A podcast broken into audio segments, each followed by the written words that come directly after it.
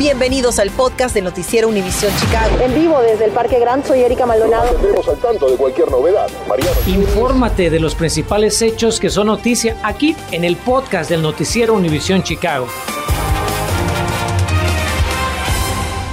¿Cómo está? Buenas tardes. Les saludo con mucho gusto. Muchos sectores de nuestra zona hoy recibieron algo de lluvia y parece que vienen otros cambios. Con música de mariachi, la familia Yáñez celebró el gran progreso que ha tenido el oficial latino herido en el tiroteo que cobró la vida de la policía de la French.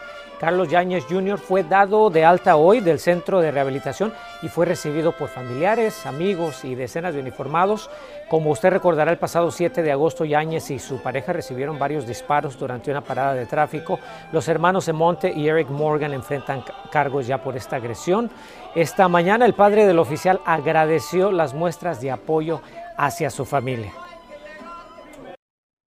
Our son would not be here at this level of nuestro hijo no estaría aquí con este nivel de salud si no fuera por todas sus oraciones y Dios. Queremos agradecerles desde el fondo de nuestros corazones.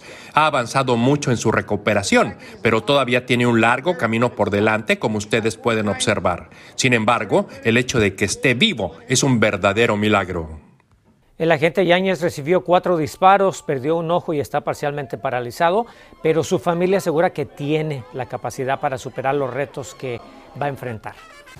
Queda preso sin derecho a fianza el presunto homicida de una niña en el barrio de Belmont Cregan, Iron Luster, de 24 años. Se enfrenta a cargos criminales por la muerte de Serenity Broughton, de 7 añitos, durante un ataque armado el pasado 15 de agosto frente al 6243 Oeste Avenida Grand.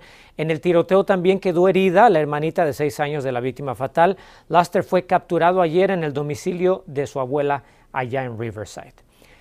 Exige Illinois respuestas a Facebook sobre un supuesto programa que promueve desinformación sobre el coronavirus. El procurador general Kwame Raúl se unió a una coalición de 14 estados que piden a Facebook explicar por qué presuntamente permite a millones de celebridades políticos y periodistas compartir contenido con acoso, incitación a la violencia y desinformación sobre las vacunas contra el COVID. El grupo demanda que Facebook revele a qué usuario les permitió compartir información falsa y que elimine esas mentiras de su plataforma. Y fíjese que recomienda un panel asesor la aprobación del refuerzo de la vacuna de Moderna contra el COVID-19. El grupo votó de manera unánime para que la Administración de Fármacos y Alimentos, la FDA, autorice la aplicación de una tercera dosis de Moderna a mayores de 65 años y personas con alto riesgo de contagio por su ocupación o estado de salud. El panel asesor votará mañana si la FDA debe autorizar una dosis de refuerzo de la vacuna contra el COVID de Johnson Johnson. La FDA tomará en cuenta la recomendación y tomará una decisión final. Y anuncia el presidente Joe Biden que la nación va bien encaminada en el programa de vacunación contra el coronavirus. El mandatario advirtió que para ganar la batalla contra la pandemia es esencial que los 66 millones de estadounidenses que todavía no se vacunan contra el COVID, pues lo hagan lo antes posible. Biden precisó que los mandatos de vacunación impuestos por los grandes empleadores del país están funcionando, por lo que instó a todas las empresas a seguir esta estrategia. Y bueno, hoy hubo reunión de concejales en el Concilio Municipal de Chicago y se trataron varios temas importantes, como por ejemplo el presupuesto y los impuestos. Sin embargo, un tema que inevitablemente salió a flote y del que ya le hemos informado estos últimos días es el que a los empleados municipales solo les quedan 24 horas para ponerse la vacuna del coronavirus. Mariano Giles ha estado todo el día en esta reunión y nos habla de este desacuerdo entre la alcaldesa y algunos empleados que se niegan a vacunarse y lo que esto pudiera significar para nosotros como residentes. Tal como le venimos contando, mañana vence el plazo para que todos los trabajadores de la Municipalidad de Chicago presenten una prueba de vacunación contra el COVID-19 o se inscriban en el programa de monitoreo con dos pruebas semanales que deberán costearse el propio interesado. La alcaldesa Lori Lightfoot es optimista. Casi todos los departamentos de la ciudad han alcanzado un alto nivel de respuesta, afirmó a la salida de la sesión del Concilio Municipal. La mayoría de las personas que respondieron están totalmente vacunadas, aclaró. Aunque el resultado total lo sabremos recién la semana próxima.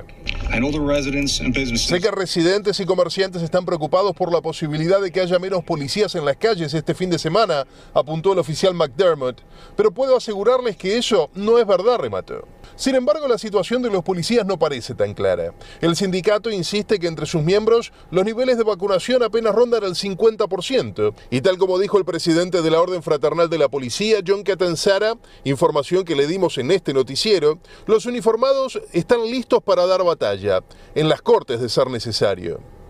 La policía no se dejará atropellar, puede leerse en este posteo del sindicato en redes sociales en clara referencia a la alcaldesa. Pero Lightfoot no está sola. Concejales que incluso confrontan con ella en muchos otros temas, como Roberto Maldonado del Distrito 26, consideran que en esta ocasión la intransigencia de Lightfoot es entendible. ¿Tú te imaginas esta ciudad sin un 50% de policías en un fin de semana? Es bien irresponsable de ese llamado líder de los policías de la ciudad de Chicago a fomentar esta acción completamente irresponsable, que debería de ser ilegal. Y yo espero que los policías, la mayoría de los policías, si tienen integridad personal, que hagan lo que es correcto, que se vacunen. A propósito, ese no fue el único tema del día que vinculó a la alcaldesa con concejales del Caucus Latino. El otro fue una reunión que ambas partes mantuvieron hace un par de días y que aparentemente terminó en pelea. Lightfoot pretendía conseguir apoyo para su presupuesto para el año 2022. Los miembros del caucus le habrían contestado que a ellos les gustaría ver más gente de nuestra comunidad en el gobierno municipal. Recuerde, tal como le informamos hace unas semanas en este noticiero, el caucus latino había calificado con una D la actuación de la alcaldesa en la contratación de latinos para cargos públicos. Según ha trascendido, Lightfoot se ofendió, pues ella considera que es la alcaldesa que más ha hecho por comunidades de color en Chicago. Y los concejales, ellos también se ofendieron por el aparente desprecio de la manda más. Evidentemente es un tema del que no todos quieren hablar en público. ¿Estuviste en la reunión del caucus con la alcaldesa del otro día? Estuvimos. ¿Cómo fue eso? Buenas discusiones. ¿Significa todo esto, esta discusión, que, que le van a votar en contra del presupuesto? Queremos más, merecemos más. Nuestra comunidad merece mucho más. ¿Está en juego el voto del caucus latino para el presupuesto?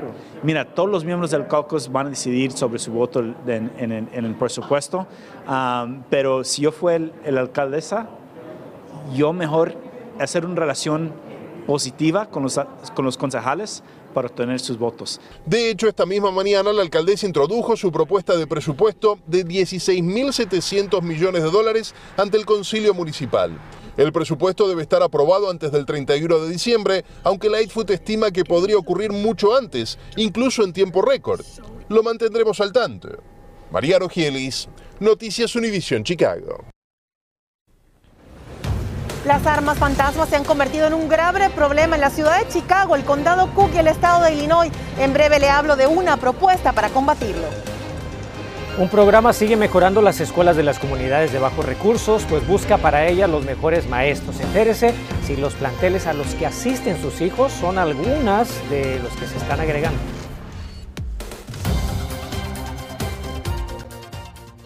Infórmate de los principales hechos que son noticia aquí En el podcast de Noticiero Univisión Chicago. Autoridades tienen un constante problema en sus manos. Se trata de las llamadas armas fantasmas que resultan ser sumamente atractivas para los criminales. Mi compañera Erika Maldonado ya está con nosotros. Erika, te saludo con gusto. Dinos por qué estas armas son tan fáciles de conseguir y qué es lo que están planeando hacer las autoridades para evitar su proliferación. Enrique, buenas tardes. Son fáciles por dos razones principales. Primero, que no hay regulación federal. Y segundo, que se pueden comprar por la Internet, bien sea en partes o completas. Y justamente ante la falta de acción del gobierno federal y la creciente cantidad de armas en las calles de Illinois, hoy presentaron legislación para hacer este tipo de armas ilegales. Armas fantasmas. Este es el nuevo y creciente problema que enfrentan autoridades y que buscan resolver de alguna manera en el condado Cook y en Illinois. Pero, ¿qué es un arma fantasma? El alguacil del condado Cook lo explica. Es un arma que no puede rastrearse, pues no tiene marcas ni números seriales. Además, puede ensamblarse utilizando partes que se compran fácilmente por internet en un envío, le agregan una o dos piezas y listo, y como resultado no se saben dónde se compraron, explicó Tom Dart. Armas que cada día se ven más y más en comunidades de color, haciendo aún más grave el problema de la violencia.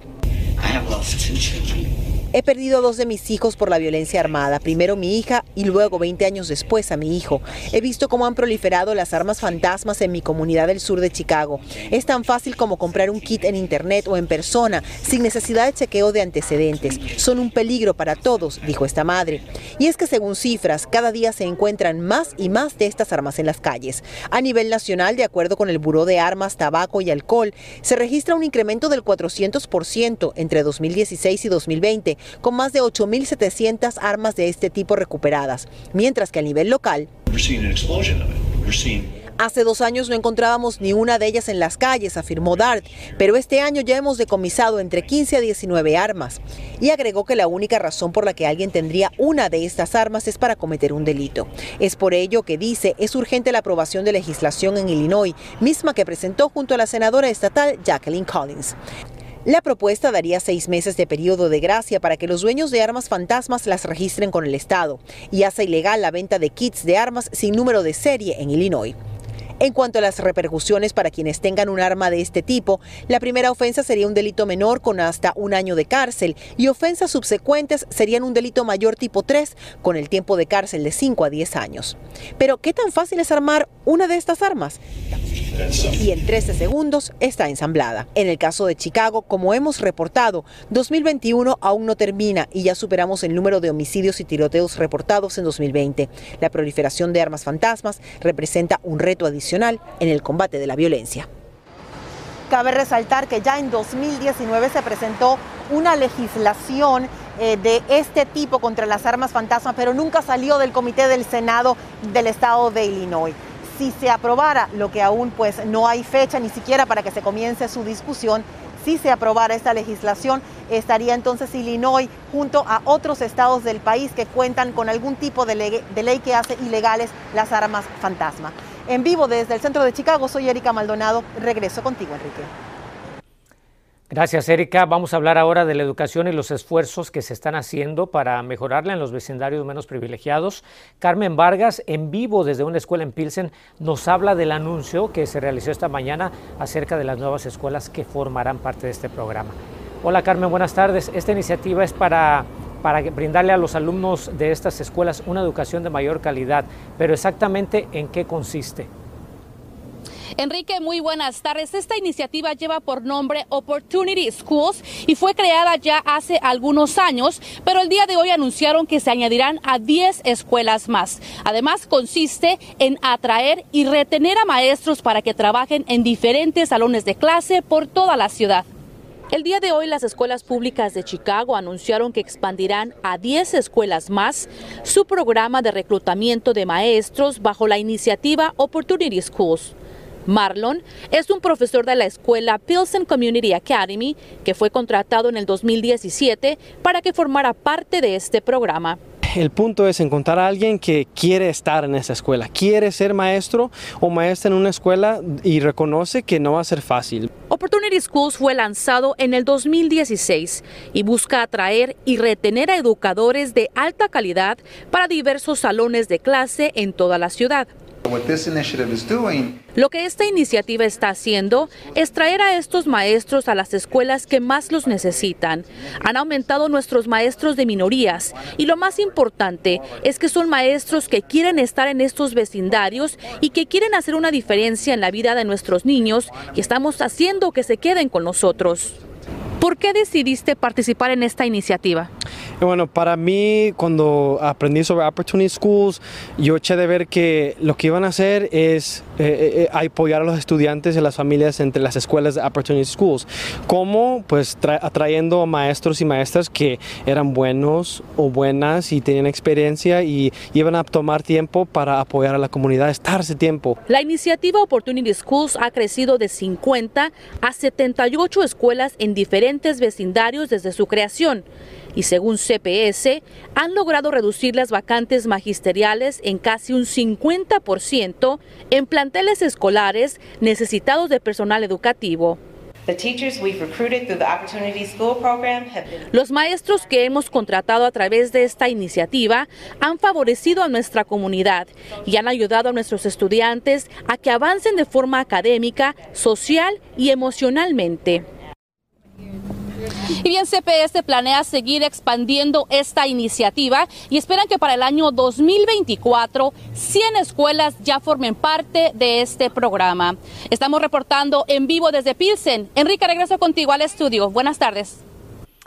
Muchas gracias, Carmen. Y ya que estamos en el tema, fíjese que revelan cuáles son las mejores escuelas de Chicago.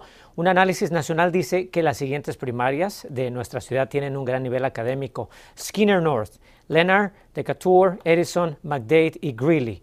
El listado de las mejores escuelas de Chicago también incluye las secundarias Peyton, Northside, Jones, Young Lane y también Hancock. La clasificación se basó en el dominio de matemáticas y lectura, además del desempeño de los alumnos en las evaluaciones estatales. Felicidades para todas. Muchas gracias. Y si tiene un tiempo libre, ¿qué le parecería llevar a sus hijos al zoológico a ver a los leones? Le contamos a dónde es que regresaron para estrenar su nueva casita y a partir de cuándo lo van a estar esperando. Continuamos con el podcast del noticiero Univisión Chicago. Y vean nada más lo que tenemos para despedirnos, nada más y nada menos que la reapertura del hábitat de los leones en el zoológico Lincoln Park de aquí de Chicago. El espacio interior de los grandes felinos estuvo cerrado desde 2019 debido a una remodelación de 41 millones de dólares. Este jueves el público nuevamente ya tiene acceso al hábitat de los leones totalmente transformado desde su construcción original en 1912. Sin duda es un atractivo totalmente gratuito que hay que disfrutar en familia. Si es que ya lo sabe, si tiene una oportunidad de hacer una vueltecita con, sus pequeños. Gracias, buen provecho. Le mandamos un caluroso abrazo. Aquí nos veremos esta noche 10. Gracias por escuchar el podcast del noticiero Univisión Chicago. Puedes descubrir otros podcasts de Univisión en la aplicación de Euforia o en univision.com diagonal podcast.